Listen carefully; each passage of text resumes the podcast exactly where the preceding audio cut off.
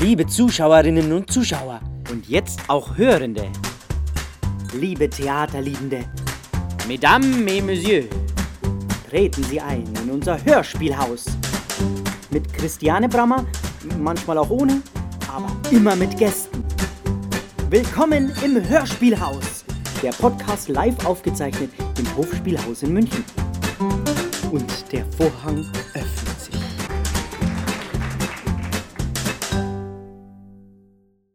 Milli das Mopsikel.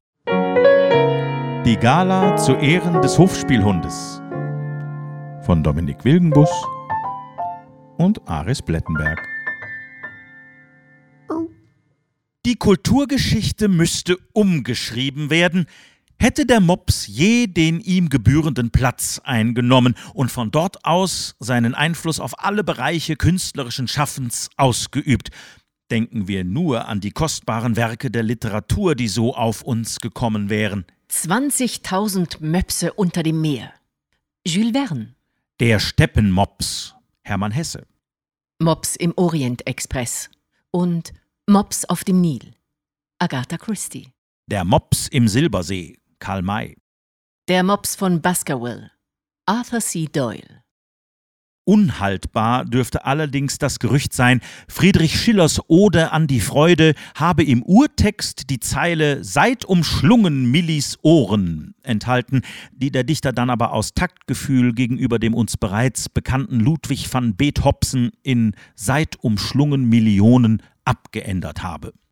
Die Oper würde uns Perlen schenken wie Lucia die Lammermops oder die Mopsart des gleichnamigen Wolfgang Amadeus, die Operette den unsterblichen Fledermops, der übrigens nicht verwandt ist mit dem häuslichen Wischmops.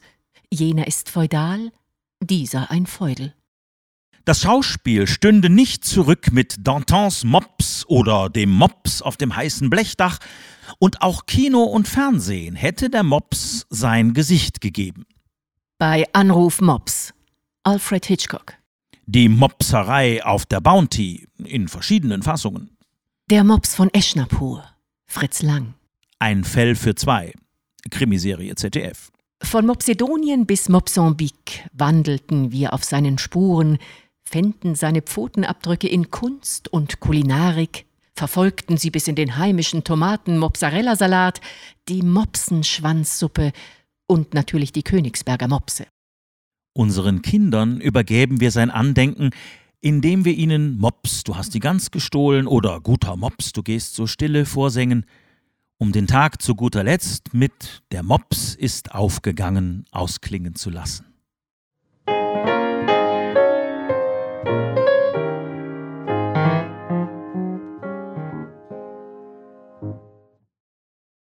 Doch dies müssen fromme Wünsche bleiben.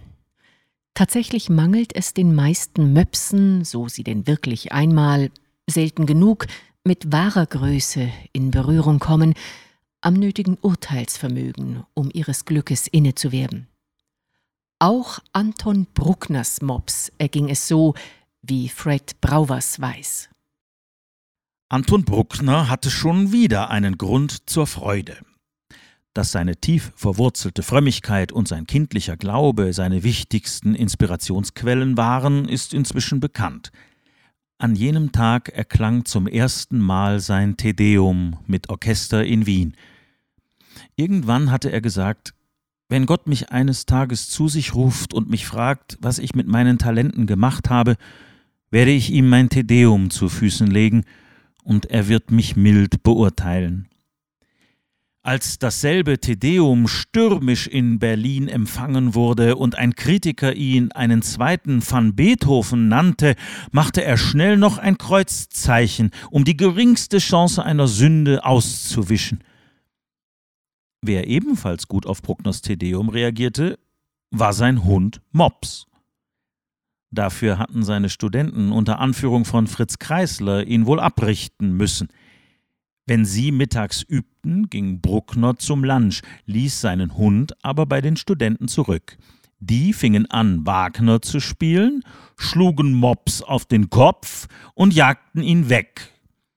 Etwas später spielten sie das Stück Te Deum, und streichelten ihn, während sie ihn mit den leckersten Sachen fütterten. Nach einigen Monaten waren sie so weit, das Kunststück aufführen zu können. Bruckner kam von seinem Mittagessen zurück und die Studenten fragten ihn, wie das denn nur möglich sei, dass sogar ein Hund spürte, dass ihr Meister ein größerer Musiker sei als Wagner. Bruckner bekam wie gewohnt einen feuerroten Kopf und begann, Wagner in den höchsten Tönen zu loben. Doch dann kam die Probe aufs Exempel. Die Studenten spielten Wagner, und Möpschen rannte jaulend aus dem Raum. Bei den ersten Tedeum-Klängen kam er schwanzwedelnd wieder herein. Bruckner schmunzelte.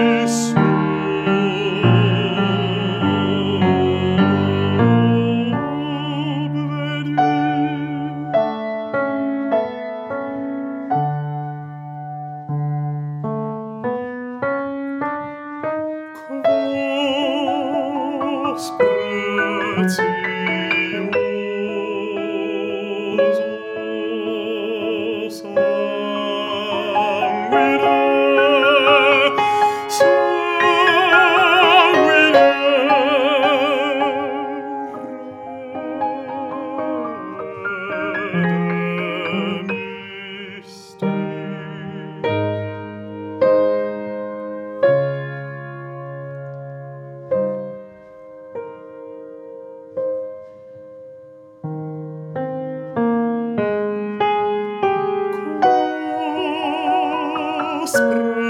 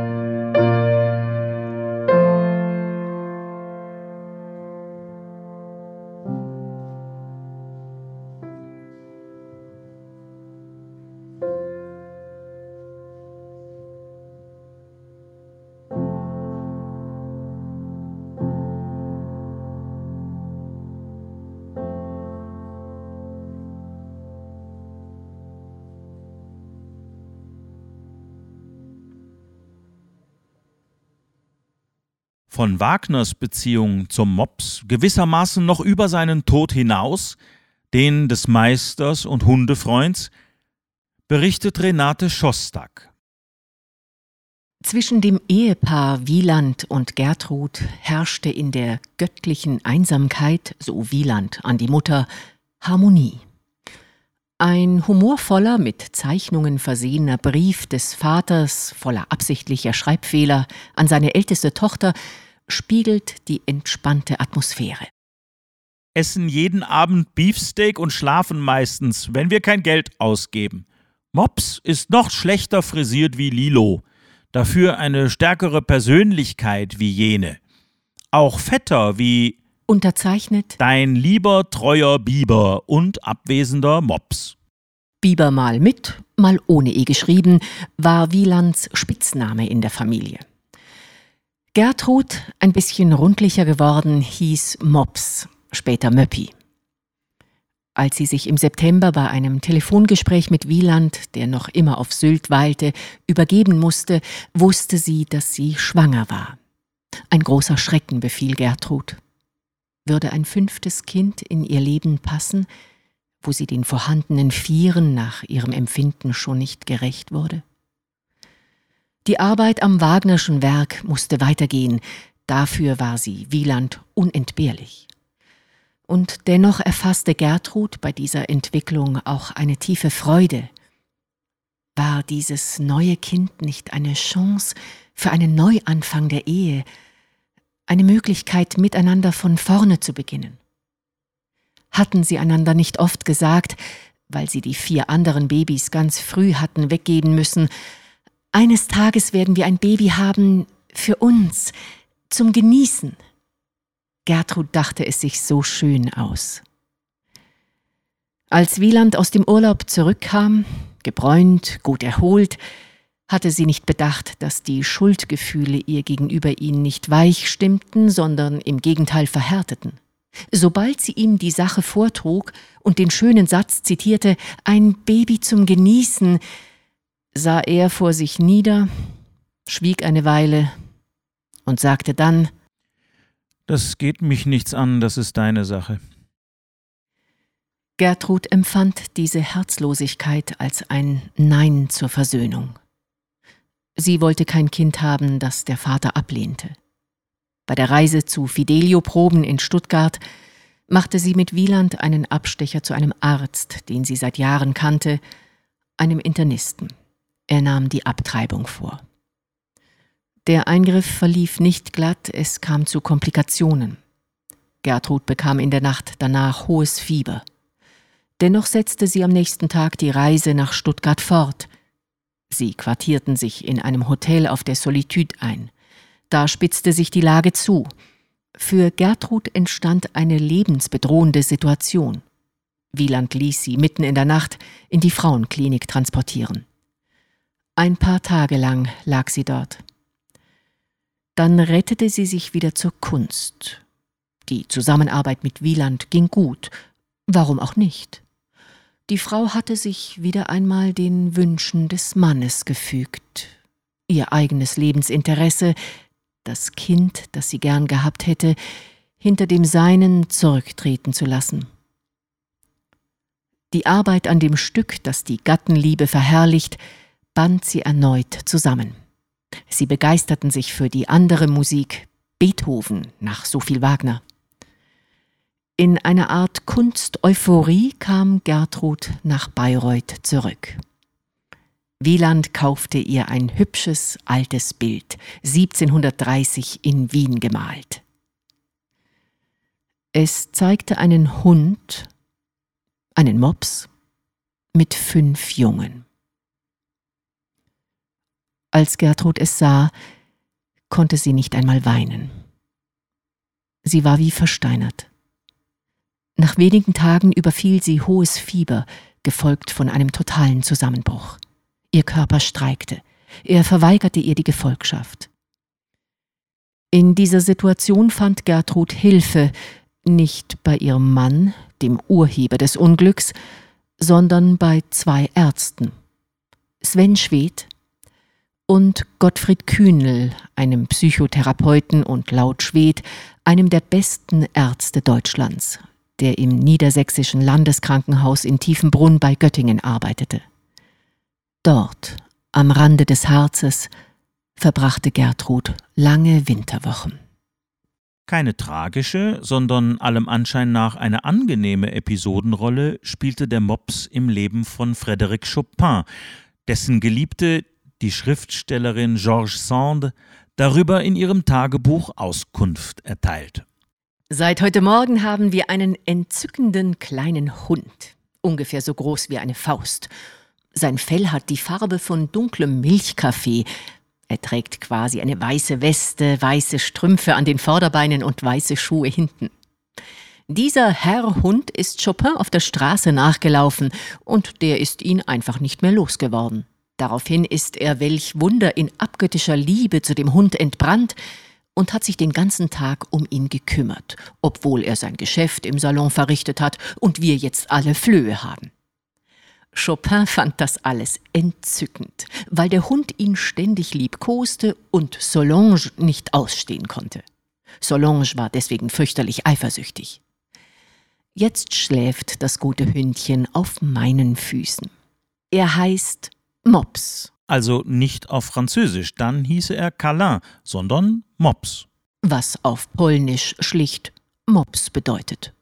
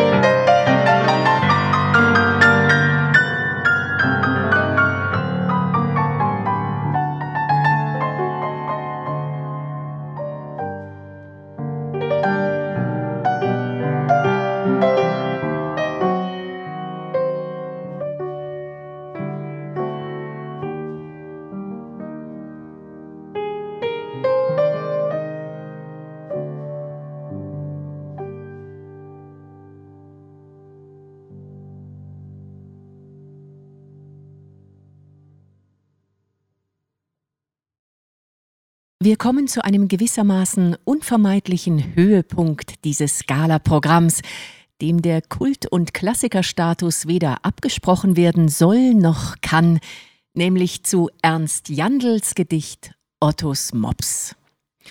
Nicht einmal der zweifelhafte Ruhm, binnen kurzem zur Pflichtlektüre im Deutschunterricht avanciert zu sein, hat dieser wonnigen Orgie in O etwas anhaben können, was zu der Hoffnung berechtigt, dass sie auch ihre nun erstmals zu Gehör kommende, eigens für diesen Anlass geschaffene Vertonung durch Aris Blettenberg unbeschadet überstehen wird.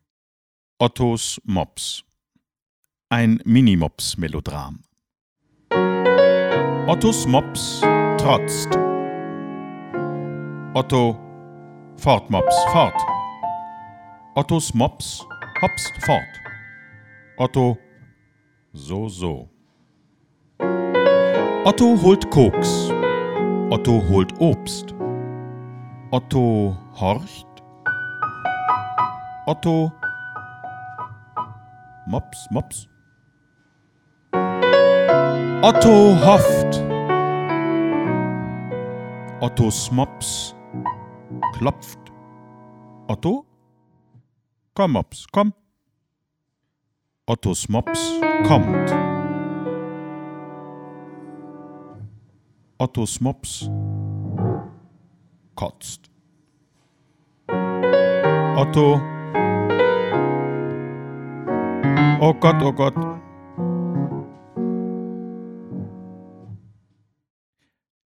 Dem melodramatischen Mops wollen wir nun ohne viele Worte ein Experiment folgen lassen. Als Hommage auf Ernst Jandl verfasste Klaus Machowiak sein Gedicht Annas Katz. Eine kleine Kratzmusik. Annas Katz kratzt.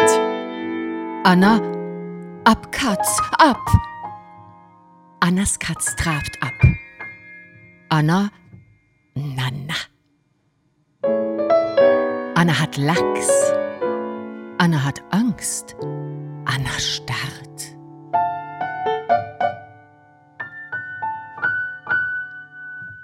Anna ahnt. Annas Katz klagt. Anna, wart Katz, wart. Annas Katz harrt. Annas Katz Anna. Ach Mann, ach Mann. Damit jedoch scheinen weder das Thema Hund und Katz noch Mops und Mensch erschöpfend behandelt. Zu letzterem meldet sich Matthias Köppel zu Wort, und zwar stark teutschem. Maupts. Huppler Haupts, Harr Huppe Haupts, es sparüngt der Pfadder Maupts in den Schaus von seinem Frauchen. Und da huckt nun dies Wowauchen, und da wird der die da Darme angenehm im Schause Wärme, und es tut der Maupts sich rankohlen zwischen ihren warmen Schankohlen. Wandertschein, denkt Frauchen, und wer er durch ein Scheifer haut.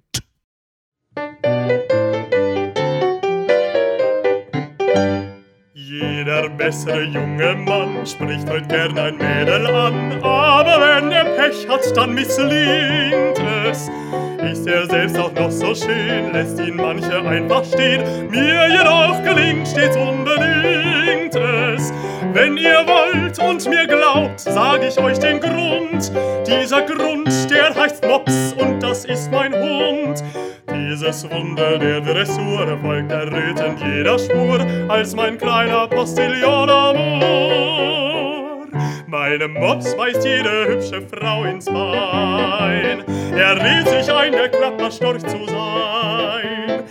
Glauben gar nicht, wie der an der Leine zieht, wenn er ein paar besonders hübsche Beine sieht. Mein Mops weist jede hübsche Frau ins Bein. Und ich, ich lade sie dann zum Kaffee ein. Und wenn sie um den Hals mir fällt und sagt, mein süßer Hans, dann wedelt er vor Freude mit dem Schwanz. Lieber Müller, sprach der Chef, wenn ich Sie im Café treff, sind Sie mit ner Braut da, mit ner neuen. Blond und schwarz und rot und braun, kurz um den Verbraucher Frauen, werden Sie eines Tages noch bereuen. Im Geschäft tun Sie nichts, nicht mal mit Gewalt, und dafür zahle ich Ihnen noch Gehalt. Müller schlich vertrieb zur Tür und rief, was wollen Sie von mir? Ich persönlich kann doch nichts dafür. Meinem Mops weist jede hübsche Frau ins Bein. Er redet sich ein, der Klapperstorch zu sein. Sie glauben gar nicht, wie der an der Leine zieht, wenn er ein paar besonders hübsche Beine sieht.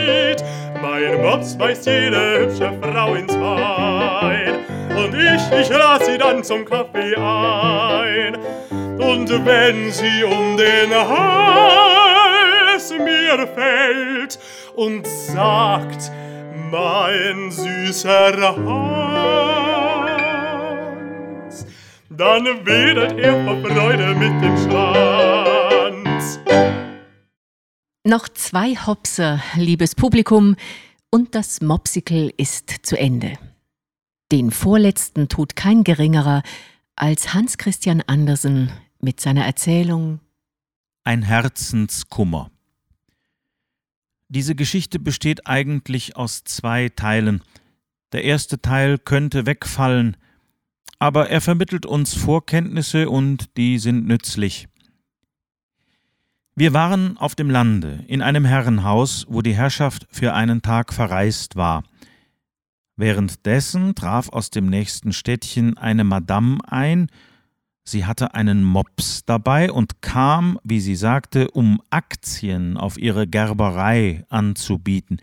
Ihre Papiere hatte sie bei sich, und wir rieten ihr, sie mit einem Umschlag zu versehen und darauf die Adresse des Gutsbesitzers Herrn Generalkriegskommissarius Ritter und so weiter zu schreiben. Sie hörte auf uns, nahm die Feder, hielt inne und bat uns, die Anschrift zu wiederholen, aber langsam. Wir taten es und sie schrieb.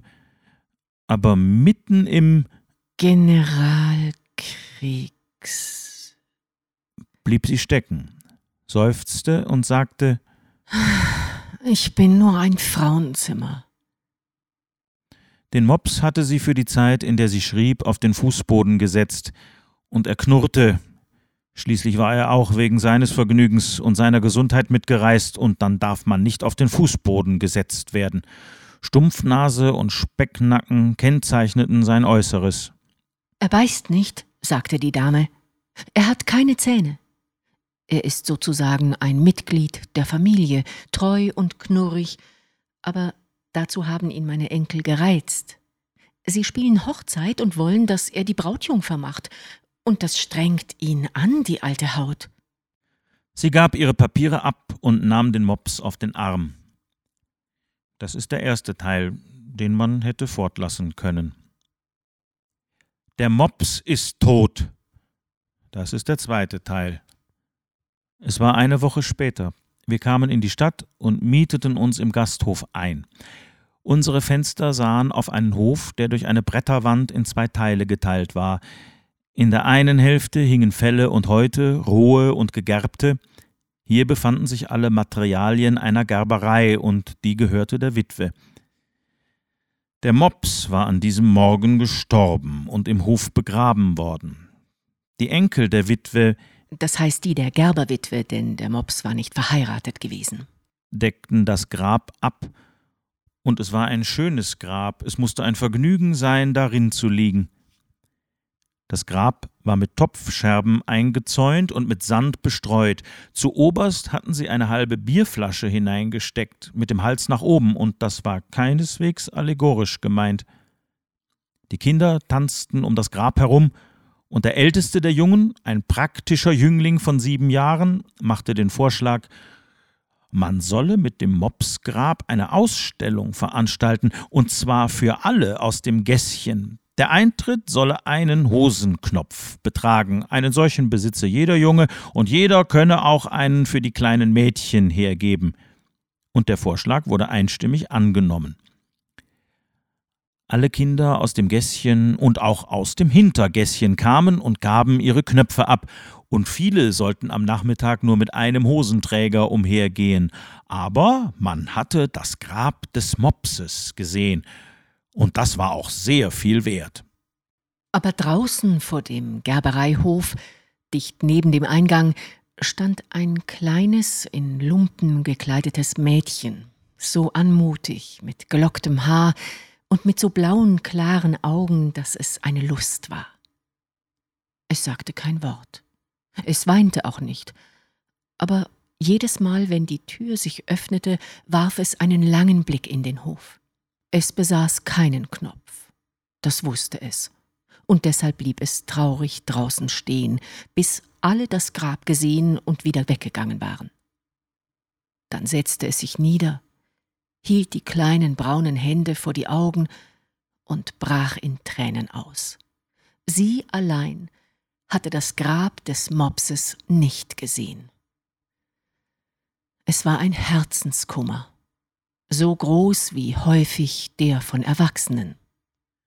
Wir sahen es von oben, und von oben gesehen können wir über diesen wie über manchen eigenen Kummer und den anderer Leute lächeln. Das ist die Geschichte. Und wer sie nicht versteht, mag sich Aktien an der Gerberei der Witwe kaufen. Das letzte Wort soll ein gesungenes sein.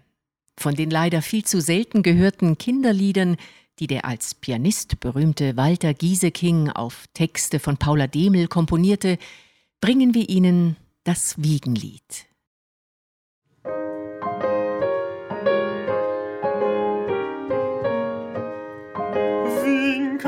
wankele, vor der Tür steht ein Bankele, auf der Bank sitzt mein Kindele, spielt mit meinem Hündele.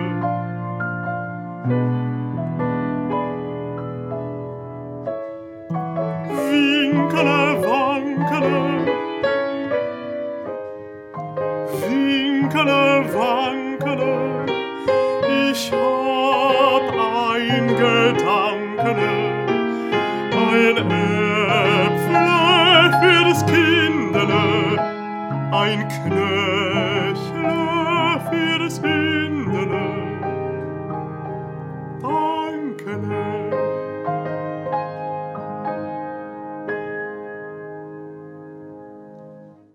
Sollten Sie aber des sich Mopsens kein Ende finden, können Sie das auch tagsüber in Ihrer Wohnung unter einem Tisch oder Konzertflügel tun.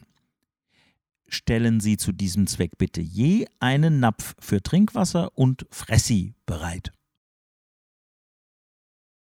Das war Milli das Mopsikel, die Gala zu Ehren des Hofspielhundes. Konzept und Moderation Dominik Wilgenbus. Komposition Aris Alexander Blettenberg. Es wirkten mit Tenor Thomas Kiechle, am Flügel Aris Alexander Blettenberg. Es sprachen und sangen Katja Schild und Dominik Wilgenbus. Ton und Technik Florian Hofbauer. Eine Produktion vom Hofspielhaus München 2021.